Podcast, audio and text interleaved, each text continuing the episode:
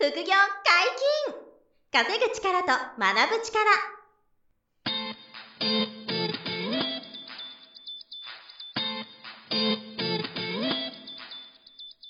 この番組は稼げるようになりたいを叶える副業アカデミーの提供でお送りいたします。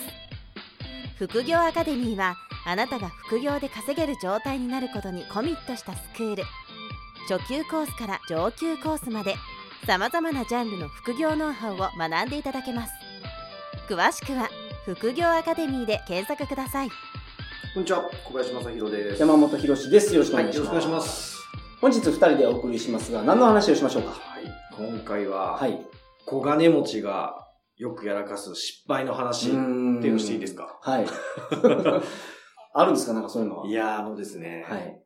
いっぱいあってですね、はいあの、久しぶりでちょっとこういう、その実例をたくさん聞いたなっていうことで、うんえっと、まあ、小金持ちっていう表現がまずあんま良くないんですけど、はいはいまあでもいわゆる、はい。ちょっとこう成功して、うん。うんまとまったこうお金を手にした方っていうのは、まあもちろんね、世の中、こう、どんどん、はい毎日々誕生してるじゃないですか。はい。で、えっと、昔から、まあ、知り合ったことのある方ですが、うん。私の知り合い、まあ、過去に出会い、お会いしたことがある方で、まあ、僕が存在をまあ認識している方の中で、はい。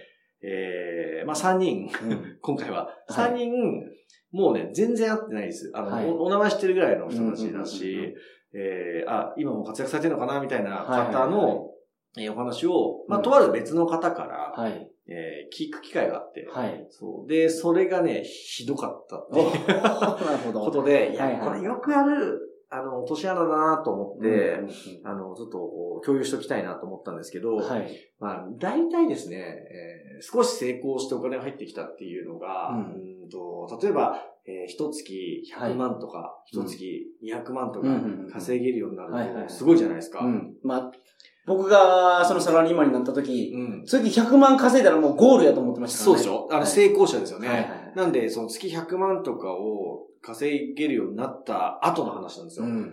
その頃に、まあ、なんていうんですかね、一回こう、なんていうんだろうな、まあ、気が緩むのか、はいちょっと天狗モードなのかわかんないですけど、うんっていうのがね、来るんだと思うんですよ。はいはいはいで、そういう時にね、あの、気をつけないと、ちょっと、こう、いろいろ人生が、あの、こう、下落局面に入っていくみたいはいはいはい。なことかなって思うんですけど。まあ、ご本人にね、はい。僕全然その接点そのないですし、はい。あの、その、直接聞くこともないんですよ。ただ、その人から、その人たちのことをよく詳しい人から聞く話をちょっと3つぐらい言うんですけど、はい。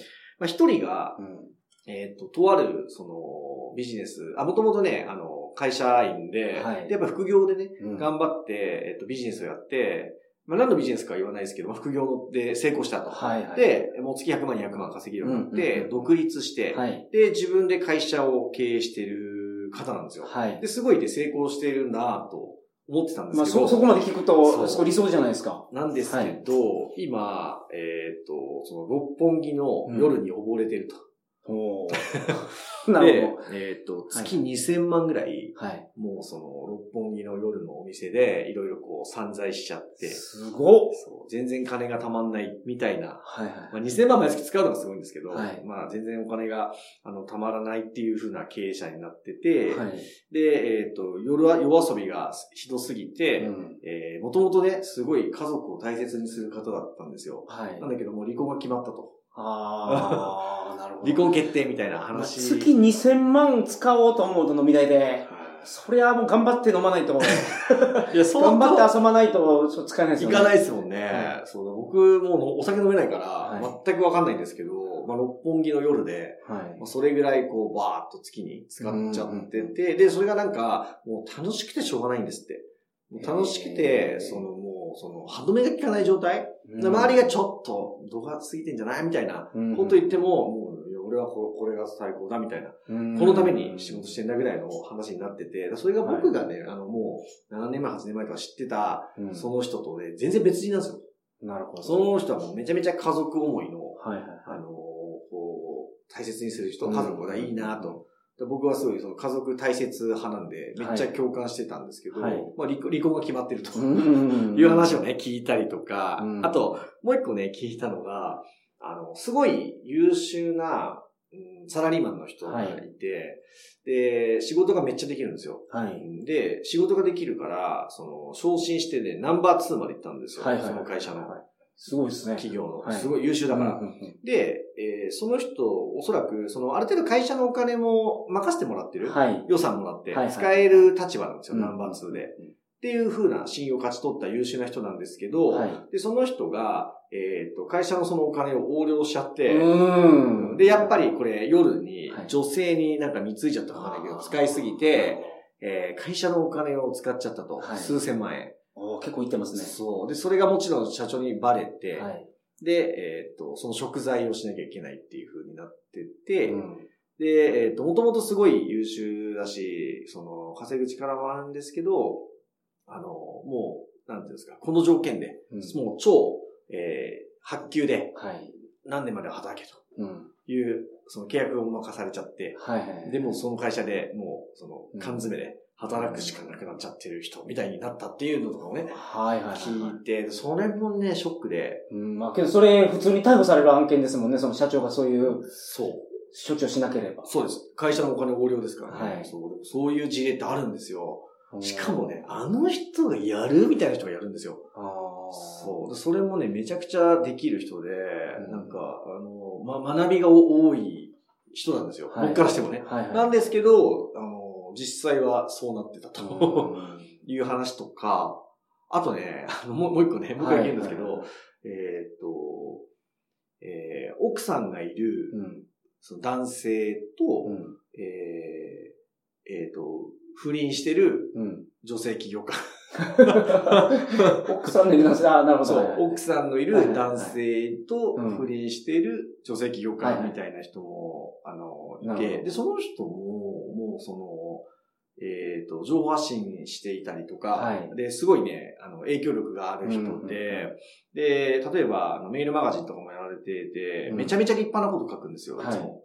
はいでいいこと書くなとか、うん学びが多いなってうん。思うんですけど、プライベートでは、その、もう、その、浮気、えー不倫か。はい。不倫をしてると。いやー、なんかもう、あのーなんていうんですかね、こう表で出てるものと、うん。えー実際がね、はいあまりにも違う方が多くて、うん共通してるのはですね、まあ、さっき言った通りで、えー少しこう、少し成功した人で、はいはいまあ、小金を持ったっていう経験がある人で、うんあのね、すこぶる優秀な人がね、はいはいはい。そう、この二つ、なるほどこの三人はね、共通して、はいみんなそうなんですよ。はいはい。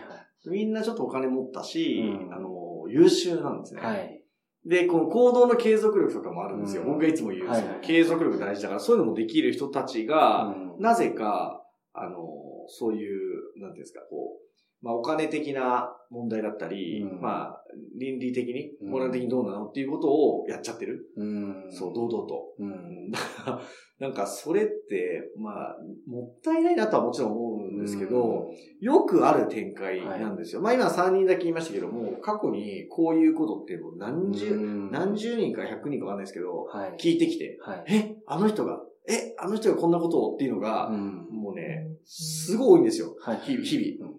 だから、あの、それだけ陥りやすい罠なんですよ。うんこれ。は。だから、まあ、大体、えっ、と、異性か、うんまあ、ギャンブル系うん。か、えっ、と、まあ、お酒に関わるものかな。うん。このあたりで、大体その、まあ、煩悩ですか？はい煩悩があって、少しこう、あの、選択肢が増えてくると、はい。えーそれがついつい、こう、手が届くものになるんで、うんやっていくと。まあ、あの、以前に、あの、三本さんのね、事例も、ポッドキャストでお話しさせてもらったんですけど、はいはい。あの、要はき起業家、創業家で、企業バイヤーとして大富豪になった方が、あの、テキーラをね、女の子に一気飲みさせる環境を作ってしまって、うん、あの、その女性が亡くなっちゃったっていうはい事件があったんですけどね。ね。まあ、あれも、その一つはい。なんですけど、うんまあ、その、三本さんっていうのはもともと社会的に有名な方ですけど、はい。そう、そういう方以外にも、うん。まあ、僕の周りで、まあ、全然、あの、距離が遠い方々ですけど、うん。まあ、僕お名前知ってる方ぐらいのの有名で結果出してる人たちが、まあ、今言ったようなはい。ことに、ま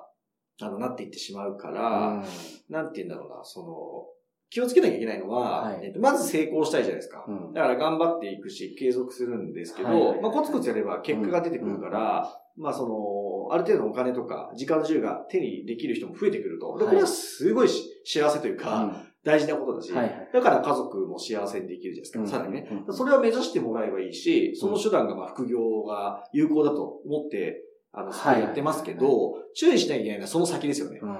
一つ山を越えて、あの、少し成功したり結果が出てきた自分に、まあ自信は持ってもらえばいいんですけど、はい。あの、そこで自分の本来のその、なんていうの、煩悩っていうか欲望みたいなのがあれ、うん。あるとですね、はい。まあそっちそに、こがもう爆発して、そう爆発がつつかなくなると。そういうこと。そうなんですよ。爆発しちゃうんですよ。で、それがね、怖いなってはい。めちゃくちゃ思うのと、あの、その爆発し始めると、はい。その、なんですか、俯瞰してね、自分を見,、見られてないと思うんですよ。うん。その、よくあったケースで、もうちょっと状況変わってるかもしれないですけど、うん。今から10年、20年前って、その日本の企業が東南アジアに進出するっていうのが、すごく一般的。東南アジアで工場を作ると。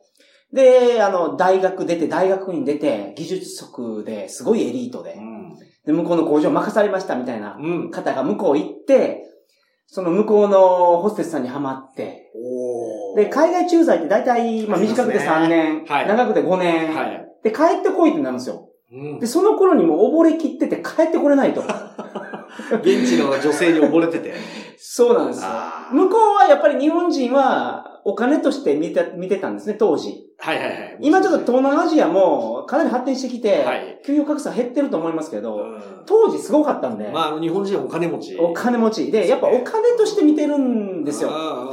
けど、その、ね、接し方は、はい。あなたが好きよ、みたいな感じで来るから、もうハマっちゃって。ハマっちゃって。5年後帰ってこいって言われた時も、いや、帰れませんと。やめますと。やめます？やめちゃうの？会社辞めて、向こうに残って、で、お金があるうちはまだいいですわ。はいはいはい。そうですね。で、当時はう、ん日本の給与は日本の給与でもらえて、で、海外の不妊用の手当で、出ますそよねれで全然あの、向こうでお手伝いさん雇って生活できてた。なるほど。で、えそれが、まあ、帰れませんってなったら、はいまもちろんの日本にいる奥さんとも別れるとか。うわほんで、まあ、貯金もまあ、切り崩していくわけじゃないですか。うん、そうですよね。それがあっても僕には愛があるからと。思ってても、はお金がなくなるとですね、い。バイバイ。そうなんですよ。そういうケースめちゃめちゃありましたからね。ないけど、いや特に、それも、その、うん今、小林さんが言われてた通り、優秀な方に多い。そうですよね。いや、そうなんですよね。海外駐在とかに抜擢されるような優秀な人が向こうで、何この世界みたいな、はい。ね、あの、はこう花園に、こう花畑に出会って、うん。このこと、はい添い遂げたいみたいな。うん。向こうはお金のことが目安目当てなんだけど、はいそれに分からなくて。それが分からなくて。っていうケースを、そうですよね。すごい見ました。その自動車関係の。いや、でも、あの、多いと僕も、あの、サラリーマン時代の2社目が、あの、工作機械のメーカーだったんで、その、世界中に機械を輸出する営業だったんですよね。はい。で、僕が韓国とか担当だったんで、そんな駐在とかがなかったんですよ、近いから。はいはいだけど、タイとか、あの、まあ、東南アジアの遠い方とかにいる人とか、はいはい中国とかみんな駐在がやっぱりいらっしゃって、はいはいはい。やっぱり向こうで、やっぱりそういう女性とかお酒のね、世界で、こう、もうハマっちゃう人は確かにいましたね。うんで、いやほんで、中国の代理店とかもはめてこようとするんですよ。へー僕、中国に前職で、まあ2ヶ月に一遍ぐらい行ってたんですけど、はいはいは毎回食事の時いに、うんあの、綺麗な女性を、ええ隣に置いて現地の代理店がつけてくるんですよ。で、山さん、はあこの方どうですか？この方どうですか？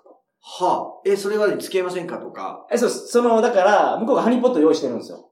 はあ。で、僕が例えばその人を気に入って付き合うようになると、はしょっちゅう来るようになるじゃないですか。なりますよね。そしたら、まあ、便宜図ってもらえるやろうと。はあ。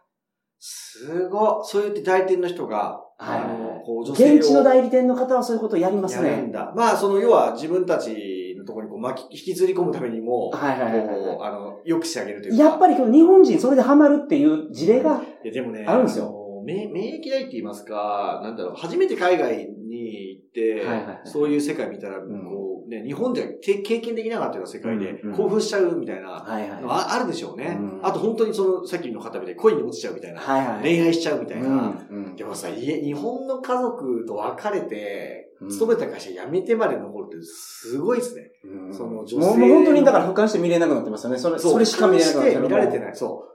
あの、むそう。で、自分のことを冷静にはい。見られてないですよね。うん。よく考えれば、よく考えなくても分かりそうなものもがね、そのお金があって繋がってる縁であってね、お金の切れ目が縁の 切れ目だっていうことなのになぜわからないかなと思うんだけど、当時はね、その方も、さっき僕が話した3人の方も、その、あの、今、現在は夢中なんでしょうね。だから、やっぱ見えなくなっちゃうと思うから、まあ、僕もねい、いつ何があるかわかんないですけど、気をつけなきゃなって思うし、いや、いや、でもやっぱり、あの、欲望ですよね。自分の欲とかに、その、が爆発し得るんだと。ちょっと成功した時に。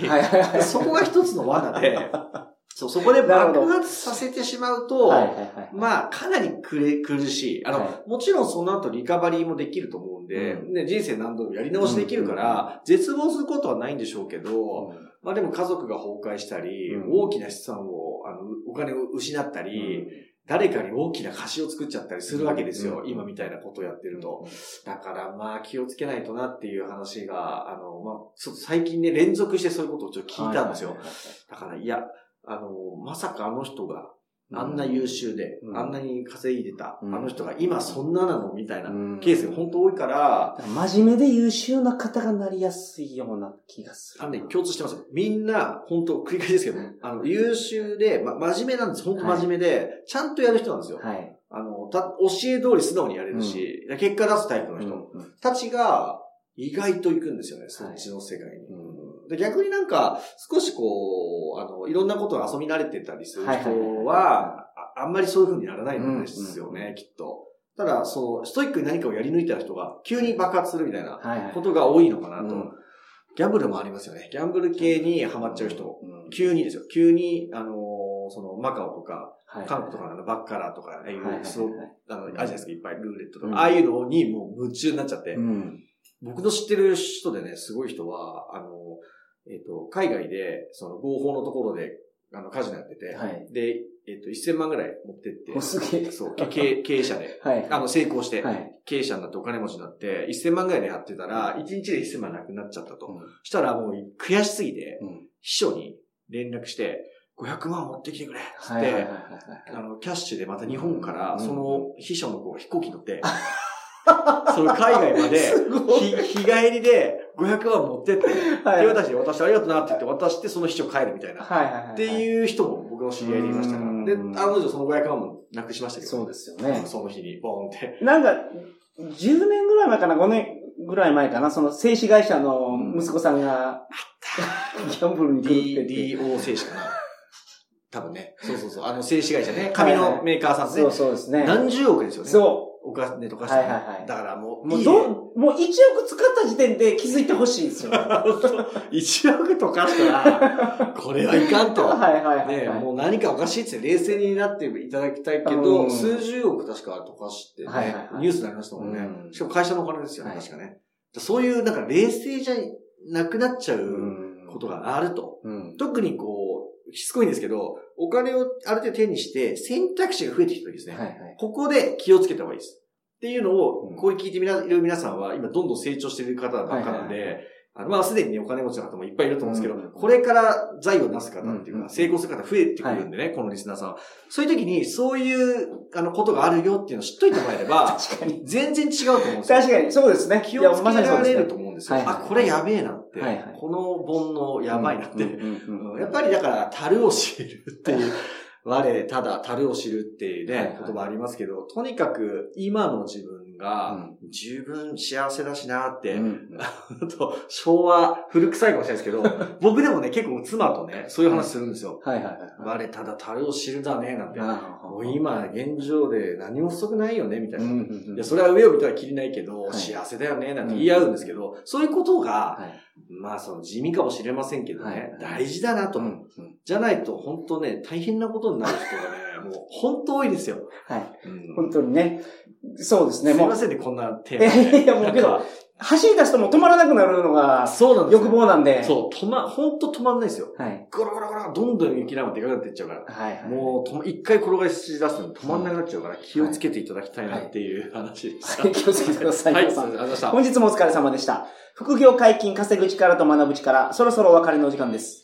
お相手は、小林正宏と、山本博史でした。さよなら。この番組では皆様からのご質問を大募集しております副業に関する疑問質問など副業アカデミーウェブサイトポッドキャストページ内のメールフォームよりお送りくださいませ。